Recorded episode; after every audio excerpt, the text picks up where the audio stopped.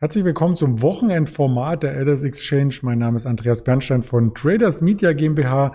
Wir haben heute den 11. September 2021. Die Aufzeichnung ist am Freitag erfolgt und wir zeigen gleich die Themen auf.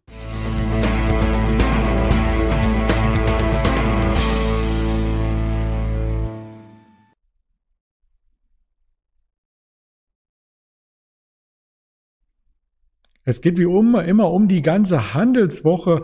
Heute haben wir auch einen charttechnischen Aspekt, den wir mit beleuchten möchten, die 200-Tage-Linie. Und wir möchten auf zwei Aktien eingehen, die Sie vielleicht noch gar nicht kannten, die wir aber ausführlich vorstellen. Das Ganze möchte ich natürlich nicht alleine hier tätigen, sondern mit dem lieben Schara in der Aufzeichnung. Den begrüße ich erst einmal. Hallo Schara. Hallo Andreas. Ja, schön, dass du dabei bist. Ich schaue mal ganz kurz über die Märkte und bei der Wall Street kommst du dann quasi mit ins Gespräch rein. Wir haben in dieser Woche beim Wochenrückblick, der wie gesagt am Freitag erst einmal hier ähm, feststeht, einen starken Nikkei gesehen. 4,3 Prozent Shanghai auch wieder im Plus und damit sind beide Indizes die dritte Woche in Folge in den oberen Rängen vertreten. Auch der Hang Seng konnte zulegen. Einige asiatische Aktien haben sich sehr, sehr gut erholt. Zum Beispiel die Softbank, die sich ja auch an der Telekom jetzt wieder beteiligt hat, beziehungsweise den Anteil aufgestockt hat. Wir berichteten in dieser Woche darüber und im Mittelfeld mit leichten Abschlägen sind die US-Indizes und der DAX zu finden. Und das ist auch die dritte Woche in Folge, wo der DAX nicht richtig vom äh, Fleck kommt. Unter 15.800 ist er gefallen bei den Rohstoffen. Ein ähnliches äh, verhaltenes Bild. Erdgas im Plus, aber ansonsten die Ölsorten ähm, nur ganz, ganz leicht im Plus am Freitag. Und über Palladium über 8% Wochenverlust hatten wir gestern erst mit dem Ingmar Königshofen gesprochen. Also da sind Sie rundum informiert, was das Börsengeschehen angeht. Und der Blick auf den DAX zeigt noch einmal, wie brisant und auch wie scharf es nach unten ging. Unter der 15.800 haben wir uns wiedergefunden. Im Vorfeld der EZB-Sitzung konnten uns davon nicht gänzlich erholen und werden wohl die Woche, so wie es ausschaut, in der größeren Range zwischen 15.300 und 15.800 hier quasi einen Ausklang äh, finden. Der US-Markt war etwas äh, stärker, hat aber, wenn ich mir den Nasdaq ansehe, auch keinen weiteren Schwung mehr erleben können in der Vorwoche. Das sieht ein bisschen nach einer Top-Bildung aus. Und das wäre auch die erste Frage an dich, ähm, Shara. Ist die Luft so ein bisschen raus bei der US-Technologie? Ja, also ich würde auch sagen, dass es eher nach einer ähm, Top-Ausbildung aussieht, weil auch jetzt sehr viele schlechte Nachrichten reingekommen sind. Wir haben äh, sehr viele Downgrades gehabt von vielen Investmenthäusern, die gesagt haben, dass in den kommenden Monaten wahrscheinlich äh, ja der die äh, für die amerikanischen Aktien äh, eher nach unten geht. Und ähm, wir haben auch weitere Gewinnwarnungen bekommen von äh, beispielsweise von Airline-Aktien, aber auch von äh, aus dem Baugewerbe, äh, wo gesagt wird, dass ähm, in den kommenden äh, Quartalen wahrscheinlich nicht hohe Gewinne erzielt werden können und ähm, da man wahrscheinlich Abschläge hat. Und ähm, auch mit den ganzen Angebotsengpässen, ähm, es stapeln sich hier so ein bisschen die schlechten Nachrichten und äh, das, ähm, ja, das setzt natürlich den äh, Index unter Druck und äh, das äh, zeigt sich aber auch ähm, durch alle Indexe hindurch. Also wir haben es in den Nasdaq gesehen, wir haben auch den S&P 500 gesehen. Die letzten drei Tage waren äh, relativ schwach. Äh, beim äh, Dow Jones waren es sogar vier Tage, die jetzt äh, rot waren. Ähm, also ja, wie du schon sagtest, es äh, schaut nach einer Top-Ausbildung aus. Mhm. Und äh, interessant ist dabei immer natürlich die charttechnische Analyse. Also wann schwankt der Markt von einem Aufwärtstrend in einen Abwärtstrend über? Wann kommen wir in eine Seitwärtsphase? Und da gibt es ein Vehikel, einen Indikator, der immer wieder Beachtung findet. Den möchte ich hier einmal kurz reinreichen. Und das ist die 200-Tage-Linie. Eine ganz, ganz lange Definition. Ähm, vielleicht kannst du es etwas äh, kürzer ausdrücken, sonst lese ich es vor. Ja, also äh, die 200-Tageslinie ist quasi der arithmetische Mittel der Schlusskurse von den letzten 200 äh, Handelstagen. Und äh, wie du schon sagtest, das ist ein Indikator. Ähm, gerade viele Händler benutzen es, ähm, ja, um quasi unter Unterstützungslinien darzuziehen oder ähm, auch charttechnische Händler benutzen äh, die 200-Tageslinie viel. Aber auch ähm, Investoren haben einen Blick immer auf diese 200-Tageslinie, weil sie ja quasi diesen Durchschnittswert der letzten 200 Tage äh, Handelstage zeigt und man quasi so abwägen kann, okay, ist der Kurs vielleicht äh, sehr weit vom Durchschnitt entfernt oder liegen wir jetzt äh, ähm, gerade so auf dem äh, Durchschnitt? Und dadurch, dass halt viele Akteure in dem, im Markt auf diesen Indikator gucken, hat man hier so auch so eine gewisse Selbstprophezeiung. Das heißt, ähm, dass dadurch, dass viele Akteure im Markt äh, nach diesem äh, Indikator äh, handeln oder reagieren, agieren, ähm, dass dadurch quasi dessen Wirkung sich zeigt. Und äh, ja, viele Händler benutzen das halt auch als Unterstützungslinie, um äh, quasi einen guten Einstieg zu finden. Ähm, sollte der Kurs den, äh, die 200-Tageslinie durchbrechen, wird es oft auch als ähm, ja, Trendwende angesehen, äh, dass es jetzt quasi ab da weiter nach unten geht. Und ähm, natürlich gibt es wie bei jedem Indikator Fehlsignale und ähm, das ist immer so ein bisschen mit Vorsicht zu genießen. Aber ich finde, es ist ein sehr, sehr äh, hilfreiches äh, Vehikel. Gibt auch sehr, sehr viele Übersichten auf Finanzseiten wie Finanzen.net, wallstreetonline.de und so weiter und Vista, wo man die Aktien filtern kann nach eben, ob sie über oder unter der 200-Tage-Linie notieren. Also das ähm, ist ein Sentimentwechsel oftmals und war, da wir gerade über die US-Märkte gesprochen haben, würde ich die auch gern einblenden, um da zu prüfen, sind wir denn über oder unter der 200-Tage-Linie? Die Vermutung liegt ja nahe beim Nasdaq, dass wir über der 200-Tage-Linie sind, aber wie lange? Das hat selbst mich erstaunt, nämlich seit dem April im Jahre 2020, also seit eineinhalb Jahren über der 200-Tage-Linie. Das ist ein riesen Bullenmarkt, oder?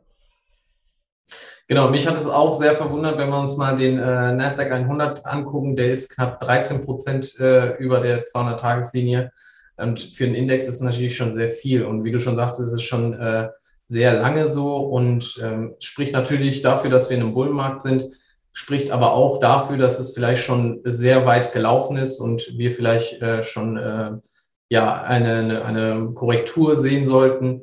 Und ähm, ja, also das ist sehr interessant zu sehen. Natürlich kann man auch jetzt mit diesen Werten vergleichen, okay, gibt es Aktien, die äh, vielleicht näher an der 200-Tageslinie sind, ähm, um dann zu sehen, okay, diese Aktien sind vielleicht nicht so gut gelaufen wie der Markt und äh, vielleicht könnten die dann sogar interessant sein. Das stimmt. Und beim großen Index aus den USA nicht Technologie, sondern der in den Medien immer rumgereicht wird beim Dow Jones, da sieht es ja fast ähnlich aus. Auch den haben wir mitgebracht. Genau, beim Dow Jones ist es auch knapp, aber nur 6% über der 200-Tageslinie. Verglichen mit den anderen äh, Indizes ist es natürlich relativ wenig, äh, aber auch der ist quasi über der 200-Tageslinie.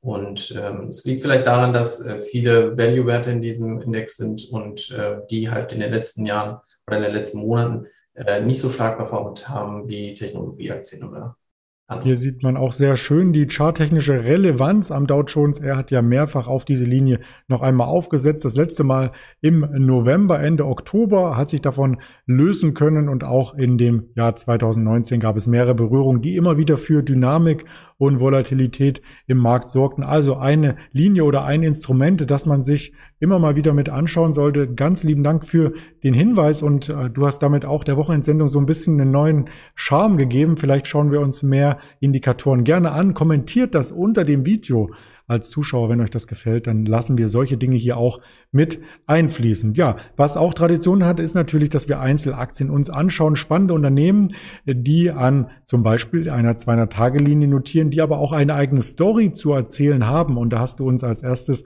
einen Restaurant-Ausstatter mitgebracht, Restaurant Brands International. Die Aktie hatte ich zwar schon mal gehört, aber keine tieferen Informationen dazu, die hast du aber dabei. Genau, Restaurant Brands International.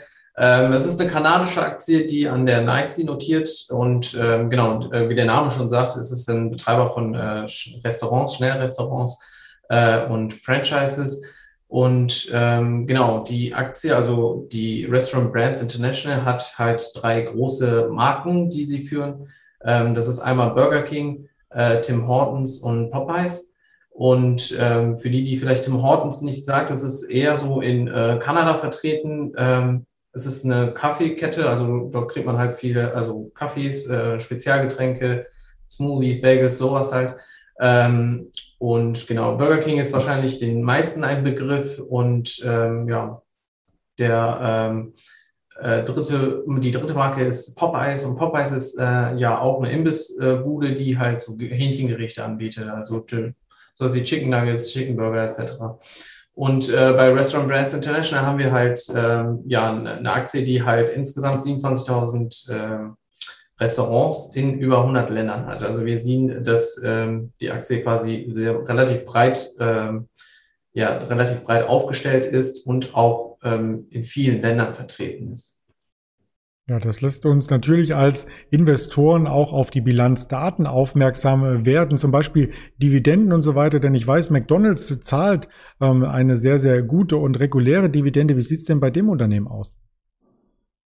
Genau, äh, Restaurant Brands International zahlt auch Dividende. Äh, man kann es auch auf der Folie sehen. Ähm, aktuell wird eine Dividende von 3,3 Prozent gezahlt.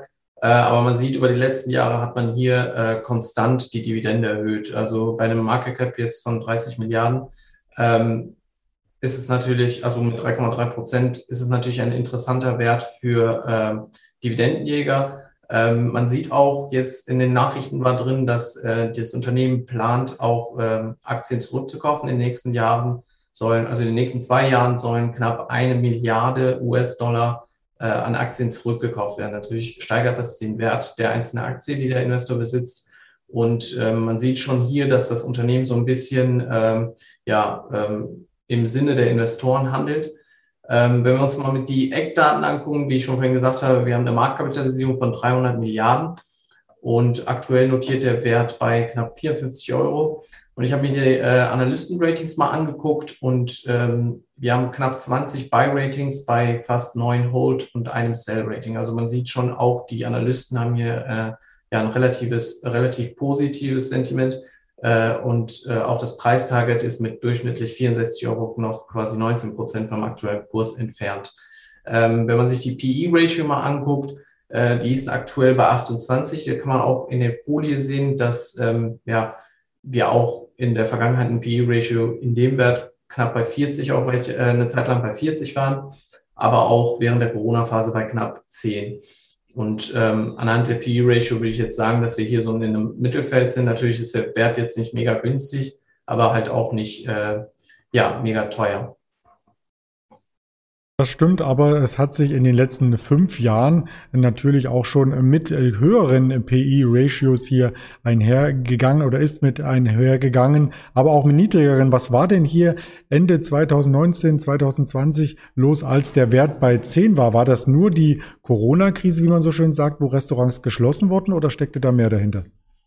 Äh, ich meine, das war schon eher, ähm, dass es an der Corona-Pandemie lag. Es gab aber auch einzelne, vereinzelte Phasen, wo ähm, der Umsatz relativ weit zurückgegangen ist und das auch äh, die äh, Erlöse getroffen hat. Wenn wir uns mal den Umsatz angucken, wir sehen seit 2015 haben wir ein relativ stabiles Wachstum, aber jetzt kein krasses Wachstum. Äh, wir sind knapp von 4,4 Milliarden knapp auf 5,5 Milliarden US-Dollar angestiegen in den letzten fünf, sechs Jahren. Für die Restaurantbranche ist es natürlich, ist es akzeptabel, es ist ja kein Tech-Wert. Ähm, wenn wir uns mal den Umsatz genauer angucken, äh, sehen wir, woher der Umsatz äh, überwiegend in den letzten Jahren gekommen ist. Und da sieht man, dass man zwischen 60 und 65, 65 Prozent äh, die Umsätze von äh, Tim Hortons kommen und 25 äh, bis 30 Prozent von Burger King. Also das heißt, der Umsatzträger hier ist auf jeden Fall äh, Tim Hortons ähm, die, also die Kaffeekette, die halt ähm, ja, Kaffeegetränke, Kaffeespezialitäten anbietet. Ähm, Popeyes ist mit fünf bis zehn Prozent relativ klein vertreten. Ähm, wir sehen aber, dass in den letzten Jahren die Umsatzsteigerung da am stärksten war bei Popeyes und auch die, äh, das Wachstum der Restaurantzahlen. Also ähm, das Unternehmen zielt hier schon ab, die, ähm, die Marke von Popeyes ein bisschen aufzuziehen, ähm, quasi das, die Umsatzverteilung ein bisschen äh, auf die äh, Popeyes-Marke bisschen umzuwälzen. Das ist natürlich äh, gut für den Investor, weil er dann quasi so ein bisschen diversifiziertes ähm, ja, äh, Umsatz, äh, Umsatzverteilung hat und ähm, Genau. Auch die Umsatzverteilung nach Land sehen wir, dass sich hier das von Kanada nach USA ein wenig verschiebt. Wenn wir gucken, 2016 hatten wir noch äh, 60, zu, äh, 60 zu 30 das Verhältnis. Äh, also 60 Prozent in Kanada und 26 Prozent in der, äh, in, in der USA und der Rest auf der Rest der Welt. Und äh, 2020 sehen wir, dass äh, in Kanada das nur noch 50 Prozent ist und in, äh, in der USA schon 38 Prozent. Also hier sehen wir auch, dass äh, so ein bisschen äh, der, der, der, die Umwälzung quasi auf USA ist, also von, weg von Kanada nach USA. Wobei sich ähm, Restaurant Brands International etwas schwer tut, die Marke von Tim Hortons in äh, Amerika zu, ähm, ja, zu etablieren. Ähm, hängt natürlich auch damit äh, zusammen, dass ähm, in Amerika halt auch es andere Ketten, so wie die Starbucks gibt. Also die Konkurrenz ist da schon äh, viel intensiver. Und ähm, aktuell tut sich Restaurant Brands äh, damit schwer, diese Marke so ein bisschen äh, ja, in ähm, Amerika halt äh, so ein bisschen populär zu machen. Ja, und sie machen sich auch untereinander so ein kleines bisschen Konkurrenz, weil Kaffee gibt's ja mittlerweile überall. Also selbst McDonald's hat ja McCafé eingeführt vor einigen Jahren und äh, ja, dann kann man quasi an jeder Ecke einen Kaffee trinken und fragt sich, ob man noch eine Kaffeehauskette extra braucht. Aber lass uns bei der Aktie auch gern das Chartbild mit einbeziehen. Da sieht man die Corona-Krise sehr, sehr deutlich. Davon hat sich der Wert wiederholt und liegt aktuell auf dem Niveau genau vor der Krise.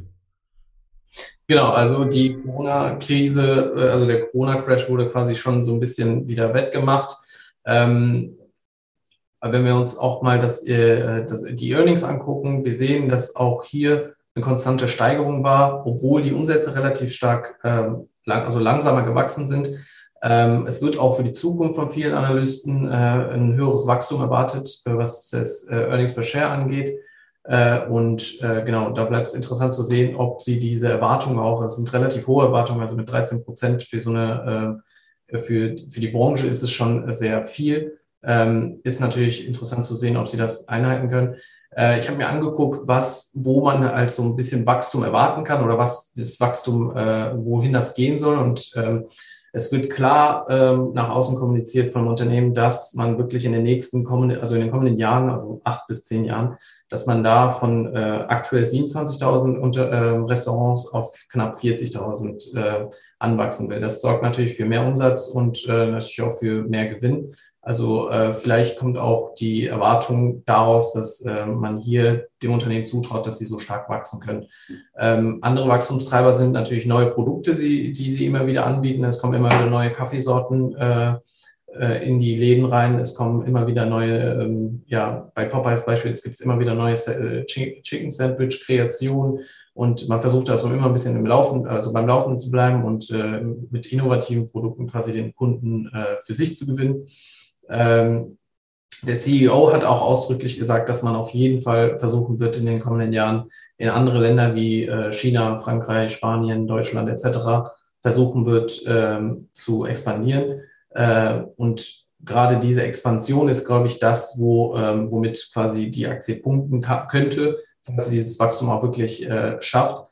Äh, man hat auch zum Beispiel geplant, 200 neue ähm, Tim Hortons in China zu etablieren und das haben sie auch geschafft in den letzten ein, zwei Jahren, glaube ich. Und genau, also ein Tim Hortons in China, das ist natürlich schon ein weiter Schritt, ein großer Schritt und ähm, man versucht hier so wirklich an allen Strängen zu ziehen, um die Expansion voranzutreiben. Und wenn man das schafft, dann äh, ist es natürlich äh, interessant, diese Aktie dann äh, in Depot zu haben. Das glaube ich. Das war auch ein schöner, umfassender Blick auf die Aktie. Äh, vielen Dank dafür. Den zweiten Wert, der ist ähnlich interessant, aber ein ganz anderes Metier, in dem wir uns bewegen. Mondelez International, also das sieht auch äh, so ein bisschen nach äh, Süßwaren und so weiter aus, aber ähm, das ist nicht alles, was die Firma zu bieten hat, oder? Genau, ich glaube, das wird Mondelez ausgesprochen. Ich bin ah. mir nämlich nicht sicher. Ähm, genau, die äh, bieten quasi Snacks und Getränke, ähm, Fertigessen etc. an, äh, auch wie die äh, Restaurant Brands International in mehreren hundert Ländern und also 150 Ländern. Und äh, man hat sich damals von äh, Kraft Foods Group äh, abgespalten und ist aktuell äh, wirklich Marktführer in äh, Themen Kekse, also Snack, also so gesalzene Kekse, aber auch süße Kekse etc. Und äh, man, es wird gesagt, dass äh, weltweit äh, die Mondelez International die Nummer zwei im Thema Schokolade und Süßigkeiten und äh, all diesen kleinen Snacks ist. Und ähm, ähm, viele werden die Produkte von Mondelez wahrscheinlich kennen. Also es, die haben natürlich ein sehr breites Brand-Portfolio, das was auch natürlich die Aktie wirklich interessant macht, weil sie halt wirklich unterschiedliche Marken haben und äh, nicht wirklich von einer Marke abhängig ist. Äh, und äh, für Investoren, die halt so ein bisschen Diversifikation äh, suchen, ist natürlich interessant, weil wir halt natürlich äh, in vielen unterschiedlichen Ländern äh, aktiv ist und äh, viele unterschiedliche Brands hat. Und ähm, genau, also äh, beispielsweise gehört äh, Oreo, Milka, äh, Philadelphia und äh, Tuck äh, zu Mondelez. Und äh, das sind Marken, die wir überall gesehen haben, äh, hier in Deutschland, aber auch im Ausland oder im Duty Free. Und die sieht man halt überall. Und ähm, genau, äh, neben den äh, Produkten habt die Umsatzverteilung, also haben wir da auch eine relativ starke Diversifikation. Wir sehen, dass die Umsatz, Umsätze zu knapp 80 Prozent aus äh, diesem, diesem Produktsegment Keks und äh, Crackers und gesalzene Snacks kommt und äh, 20 Prozent äh, vom Rest. Ähm, es ist jetzt natürlich nicht so stark diversifiziert, man äh, dependet hier schon so ein bisschen zu sehr auf Kekse und äh, Crackers. Ähm, aber wenn man sich mal guckt, knapp 50 Prozent der Umsätze kommt nur von, also von, von den äh, neuen Marken, die halt sehr stark eingeschätzt werden, auch von Analysten. Äh, das sind halt, wie gesagt, diese Oreo, Milka, Philadelphia und ähm, Belvita und etc. Und ähm, knapp 50 Prozent der Umsätze kommen von dieser Marke. Und ähm, das ist natürlich auch äh, interessant zu sehen, dass man halt ähm, nur die Hälfte des Umsatzes von so starken Marken abhängig ist und äh, dass man viele andere kleine Marken, sage ich mal, hat, äh, wo man den restlichen Umsatz äh, generiert. Auch da die Frage natürlich für Investoren, mit so starken Marken lässt sich doch auch eine Dividende erzielen, oder?